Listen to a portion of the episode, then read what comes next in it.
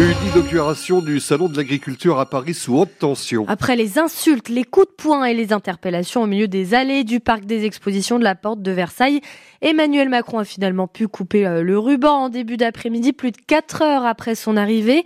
C'est du jamais vu hein, depuis 60 euh, ans que le salon existe. Les agriculteurs ont laissé éclater leur colère hier et pour eux c'était prévisible, Lucia Madieu.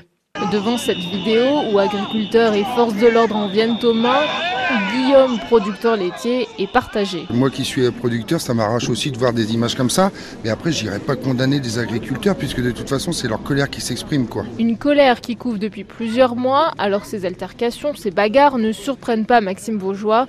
Ce responsable des installations aux jeunes agriculteurs de l'Orne produit aussi de la viande bovine et des céréales. On est passé par toutes les étapes. On a retourné des panneaux, c'était symbolique, euh, ça embêtait personne. On a fait des mobilisations un peu plus intensives euh, courant du mois de janvier. Aujourd'hui, voilà euh, il y a des gens qui sont à bout, euh, ils en viennent aux mains. Bon, c'est pas le but. L'objectif est d'obtenir plus d'annonces, notamment sur la gestion des cours d'eau, la concurrence internationale, les rémunérations. Et pour cela, peut-être que la violence est la clé, regrette Jean-Baptiste Goutte, président des jeunes agriculteurs de l'Orne. Quand on arrive à ces situations-là, c'est ce qui fait un petit peu bouger notre gouvernement. Tant qu'on reste dans la démarche communication euh, de manière pacifique, bah, on a l'impression que le sujet n'est pas encore assez important pour qu'on s'en occupe réellement. Ces syndicalistes normands n'ont pas prévu d'autres actions pour le moment. Ils attendent de voir comment les choses évoluent avec le salon de l'agriculture. Les agriculteurs normands qui étaient mobilisés devant les grilles de la préfecture euh, de l'Orne.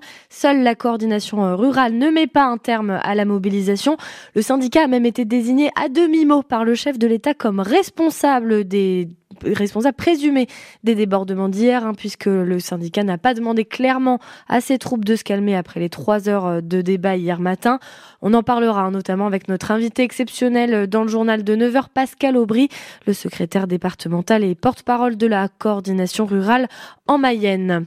le stand du groupe Lactalis a également été pris pour cible hier à l'ouverture euh, du salon de l'agriculture. Des agriculteurs en colère ont déversé plusieurs brouettes remplies de fumier sur le stand.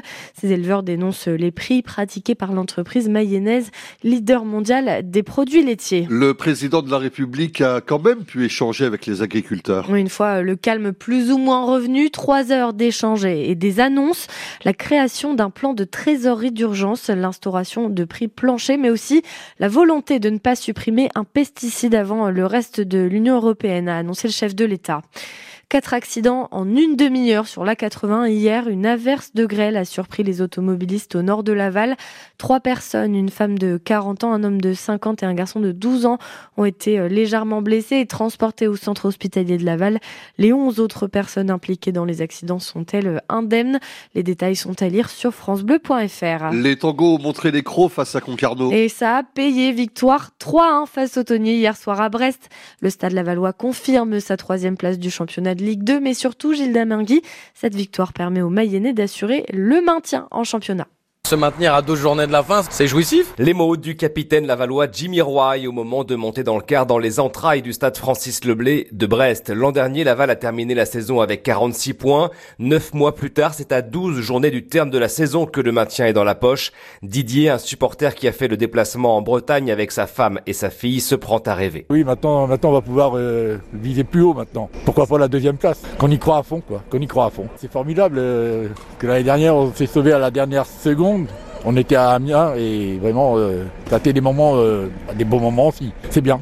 Bravo Laval. Cette victoire, ses supporters heureux, de quoi redonner le sourire au coach Olivier Frappoli. C'est un succès qui est mérité et qui donne aussi un peu de valeur aux quelques points que l'on a pris, euh, quelques matchs nuls qu'on a pris ces derniers temps, qui ne faisaient pas avancer, mais en gagnant ce soir, bah, ça donne un peu de relief à ces points qui sont importants. C'est des victoires qui vont nous donner beaucoup d'énergie euh, pour continuer sur notre, sur notre chemin. Reste maintenant à retrouver la voie du succès à domicile, une victoire qui fuit les Lavallois depuis cinq mois. Et une belle victoire qu'on donne notamment à Chokunte, Labo Lascari et Bobichon. Prochaine rencontre pour pour les tangos, ce sera samedi prochain avec la réception d'Amiens, concurrent pour les barrages d'accession à la Ligue 1. En Ligue 1, justement, Brest conforte sa deuxième place grâce à sa victoire 3-0 à Strasbourg hier. Nantes est sortie de la zone rouge et a battu Lorient 1-0. Aujourd'hui, le PSG reçoit Rennes et c'est à 17h et Montpellier ce soir sera à Marseille pour clore cette 23e journée de championnat. À Château-Gontier sur Mayenne, des clients heureux de retrouver leur magasin de déstockage préféré. L'enseigne Nose vient de rouvrir ses portes dans la galerie Clémenceau. Il avait fermé en septembre 2022 à cause de problèmes financiers. Reportage avec des clients ravis dans le journal de 7h30. Et pourquoi ne pas aller pousser la chansonnette cet après-midi? 200 choristes de l'Ouest, beaucoup de Mayennais et de Sartrois participent au week-end Fou Chantant. Le célèbre festival de chant choral se délocalise de temps en temps euh, dans d'autres régions. L'été, c'est à Alès dans le et ce week-end, eh bien, c'est à Sablé-sur-Sarthe. Alors après les répétitions qui ont commencé euh, hier, il y aura cet après-midi le spectacle qui rend hommage à des grands noms de la chanson française. Euh, Fabrice Schwingruber est le directeur artistique des Fous Chantants. Qui a envie de venir vient, c'est ouvert à tout le monde même si on n'est pas dans une chorale. C'est le plaisir de, de chanter ensemble et de l'art amateur, tout simplement. Ce week-end, on chante du Jean-Louis Aubert et du Pascal Obispo et également on fait un grand medley de tous les artistes à qui on a rendu hommage depuis 25 ans parce qu'on fêtera notre, notre 25e anniversaire cette année. Tous les bénévoles sont là, ils ont tout installé, on est absolument ravis. Puis moi je connaissais un petit peu, j'avais une maison dans le coin. Quand j'habitais la région parisienne, j'avais une maison dans le coin. Donc on est ravis d'être là et c'est toujours aussi joli en tout cas. Est-ce que les, gens de l'Ouest chantent mieux que les gens du Sud? Bah oui, bien sûr. Tout le monde le sait. Évidemment, Fabrice Schwingruber qui répondait au micro France Bleu Mayenne de Germain Treil. Le concert des Fous Chantants, c'est à la salle Madeleine Marie de Sablé à 16h. C'est ouvert à tout le monde et surtout c'est gratuit.